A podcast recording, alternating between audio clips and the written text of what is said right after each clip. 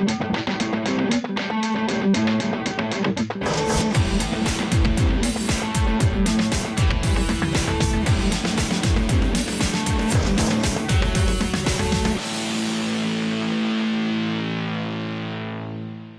willkommen zur neuen Folge von Gerrits Tagebuch. Nachdem die letzte Folge eine Unfallfolge war, haben wir alle gehofft, dass die nächste es nicht wieder wird und sie wird es nicht. Toi, toi, toi, es ist nichts passiert, außer dass ich zehn Tage Urlaub gemacht habe und viele kleine Softwarefehler gesucht habe. Daher gibt es eigentlich keine großen Themen diese Folge, aber ich fange mit den kleinen einfach mal an. Ein Thema habe ich nämlich immer offen gelassen, das ist immer hinten übergefallen, und zwar unser Visual Docking Guidance System. Früher wurden die Flugzeuge an Flughäfen mit der Hand eingewiesen. Das heißt, da stand jemand mit Kellen und hat dem Piloten den Weg gewiesen. Heutzutage wird mit einer Kamera das Flugzeug erfasst und an einem Display am Terminal dem Piloten Informationen übergeben, was er zu tun hat. Nämlich zum Beispiel, dass er langsamer oder schneller fahren soll, am allerwichtigsten, wann er anhalten soll und ob er eventuell nach links oder rechts korrigieren muss, sodass er immer perfekt auf der gelben Linie fährt. Wir haben diese kleinen Displays gebaut, das war eine sehr mühselige Arbeit vor allen Dingen auch die Kommunikation mit dem Hauptcomputer hinzukriegen. Das läuft über unser schon mal vorgestelltes Bussystem. Und so sind wir halt jetzt auch in der Lage, unsere Piloten perfekt wie in der Realität einzuweisen. Vor ein paar Monaten kam ich mal unten bei den Elektronikern und Mechanikern vorbei und da wurde ganz schnell was weggepackt. In den nächsten Wochen merkte ich langsam, worum es geht. Sie hatten einen Spaß vor. Ich war von der Idee nicht begeistert am Anfang, muss ich zugeben, weil wir waren im Eröffnungsstress und ich wollte unbedingt noch 30 Flugzeuge bis zur Öffnung fertig haben. Aber wir haben weitergebaut. Und heute sage ich zum Glück, es waren viele technische Herausforderungen bei der Hummel, wie wir sie heutzutage nennen, zu lösen, weil das Ganze ist ja halt kein normales Flugzeug, darauf waren wir eingestellt und die Probleme wurden alle gelöst. Sie fährt einwandfrei, sie fliegt einwandfrei. Wir waren uns nicht ganz sicher, wollen wir die Optik bei uns am Terminal stören oder nicht und haben uns gesagt, naja gut, bevor irgendwelche Besucher sagen, mein Foto wäre sehr schön geworden, wenn ich dieses komische Viech dazwischen stehen würde, haben wir uns gesagt, einmal in der Stunde oder alle 90 Minuten fliegt ab jetzt bei uns ein Aktions- oder Spaßflugzeug bei uns im Flughafen. Zur Weihnachtszeit könnte das der Weihnachtsschlitten sein. Und momentan ist es halt, da kommt sie gleich raus, die fertige Bummel, die man kann wirklich sagen, beim Publikum für viel Spaß und Begeisterung sorgt.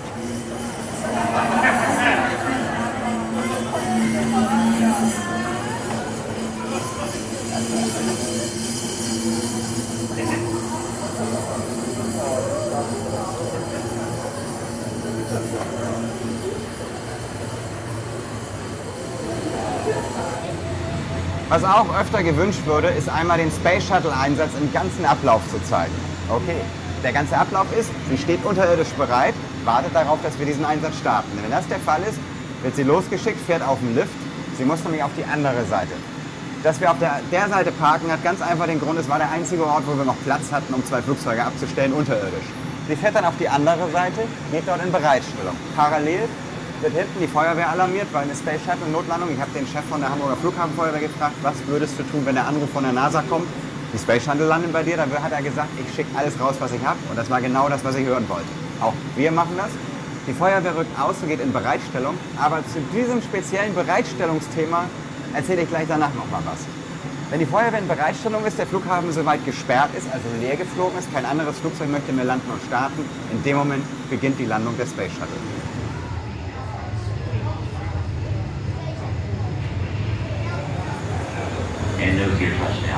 So, und das ist der Moment, wo bei uns sozusagen der Kompromiss beginnt, was wir realisieren können und was nicht. Es ist natürlich schon oft erwähnt worden, dass die Space Shuttle eigentlich einen Bremsfallschirm hat. Aber da, das werden wir vielleicht irgendwann mal nachreichen können. Momentan haben wir uns gesagt, bevor wir sie nicht fliegen, fliegen wir sie lieber ohne Bremsfallschirm. In dem Moment, wo die Maschine sicher gelandet ist, kriegt die Flughafenfeuerwehr den Auftrag, zur Inspektion vorzuziehen in dem Moment, wo festgestellt wurde, dass alles in Ordnung ist, bei uns ist natürlich immer alles in Ordnung, kriegt die Flughafenfeuerwehr der zweite Zug, das sind die hinteren Fahrzeuge in Auftrag nach Hause zu fahren, die werden nicht mehr benötigt. Aber das Wichtigste an einem Flughafen ist ja erstmal, dass die Startbahn frei wird für den weiteren Flugverkehr. Deswegen fahren die großen Flugfeldlöschfahrzeuge zum Frachtterminal, weil da ist die Ausweichposition dafür. Und am Ende auch die Space Shuttle. Und hier ist unser zweiter Kompromiss aus eigener Kraft, das könnte sie in echt natürlich nicht auf eine Bereitstellungsposition am Frachtterminal, weil sie da am wenigsten stört. Das wäre in echt übrigens genauso, um dort weiter von den großen Flugfeldlöschfahrzeugen inspiziert zu werden. Irgendwann ist der Zeitpunkt gekommen, wo die Feuerwehr ihren Auftrag erfüllt hat. Die kann hier nicht mehr helfen, es ist soweit alles in Ordnung, also kann die Flughafenfeuerwehr erstmal nach Hause geschickt werden. Als ziemlich letzter Akt wird die Space Shuttle in den Hangar geschoben, weil sie da dann natürlich ausgiebig überprüft wird. So, als letztes geht die Tür zu und die Space Shuttle fährt unterirdisch heimlich wieder in ihre Ausgangsposition zurück und ist somit bereit für die nächste Notlandung. Irgendwann, wenn ganz viel Zeit ist, wahrscheinlich so in ein, zwei Jahren, machen wir etwas, was wir auch schon vorbereitet haben. Dann würde die Space Shuttle nämlich nicht hier in den Hangar fahren, sondern würde da hinten zur Lufthansa Technikhalle fahren und da rein verschwinden. Gleichzeitig würde von der NASA eine 747 gelandet werden, die auch in die Lufthansa Technikhalle fährt. Die müssten wir natürlich noch bauen. Dann gehen die Türen zu und es leuchtet eine Lampe hinter der Anlage. Und dann warten wir einfach nur, bis die nächste Führung hinter den Kulissen lang kommt. Die kommt ungefähr alle 15 Minuten. Die nehmen diese gelandete Space Shuttle und stellen sie wieder hier hin und nehmen gleichzeitig eine vorbereitete, die ganz leicht ist und setzen die mit Magneten auf das Dach von der 747. Drücken einen Knopf, damit weiß der Rechner Bescheid, alles klar, Tor auf, 747 Huckepack mit Space Shuttle raus, starten nach Cape Canaveral, so wie es in echt auch wäre, wenn die Space Shuttle mal außerhalb ihres Landeflugplatzes landen würde. Aber wie gesagt, das dauert sicherlich noch ein, zwei Jahre, bis wir soweit sind. In den letzten Folgen habe ich oft gesagt, dass ich Fehlersuche betreibe. Und daraufhin wurde ich oft gefragt, was ist denn so eine Fehlersuche, wie läuft die ab? Nicht jeder Fehler ist einfach so, ich habe einen Fehler gemacht, mache ihn weg und alles ist gut, sondern ganz oft berichten mir die Piloten am Flughafen Kuriositäten, die ich mir nicht erklären kann und dann sucht man sehr lange. Wie in dem Beispiel, was gerade brandaktuell gefunden wurde zum Glück. Die Space Shuttle soll nämlich landen, die Feuerwehr steht hier vorne schon in Bereitstellung, zieht aber noch nicht vor auf die Startbahn, wo sie alle nebeneinander in Bereitstellung gehen, weil das System weiß, wir landen gerade nach links, also muss überprüft werden, ob hier noch ein Flugzeug landen möchte und hier vorbeifahren möchte und somit mit dem Flügel, die in Bereitstellung stehenden Feuerwehrautos, abrasieren würde. Also wird so lange gewartet. Funktioniert zuverlässig, nur einmal in der Woche nicht. Und da habe ich heute Nacht nach 20, 30 Stunden Suchen den Fehler gefunden. In dem Moment, wo dieses Flugzeug den Landeanflug beginnt und alles andere frei ist, darf die Startrichtung gewechselt werden. Also, Startrichtung hat genau im Feuerwehreinsatz gewechselt. Das Flugzeug landet gerade, das System kennt aber schon die neue Startrichtung und überprüft jetzt nur noch, ob von hier ein Flugzeug kommt. Ist nicht der Fall.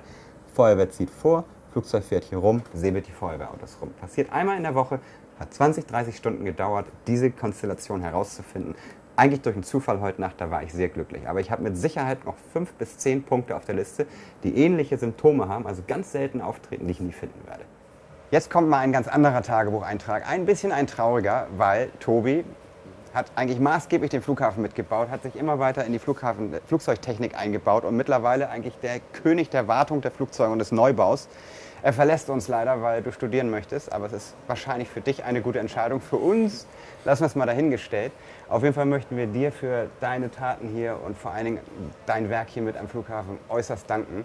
Und für jeden, der draußen der Meinung ist, in diese Fußstapfen treten zu können, wir suchen einen neuen Feinmechaniker oder Mechatroniker. Auf unserer Homepage gibt es dazu nähere Informationen, die sicherlich hier unten gleich, da ist sie, eingeblendet wird. Warte, dreh sie nochmal um, so ist besser. Die da unten jetzt eingeblendet ist. Da gibt es nähere Informationen und wir würden uns über zahlreiche Bewerbungen sehr freuen. Damit beende ich diese Folge und freue mich ganz toll wie immer aufs nächste Mal. Tschüss.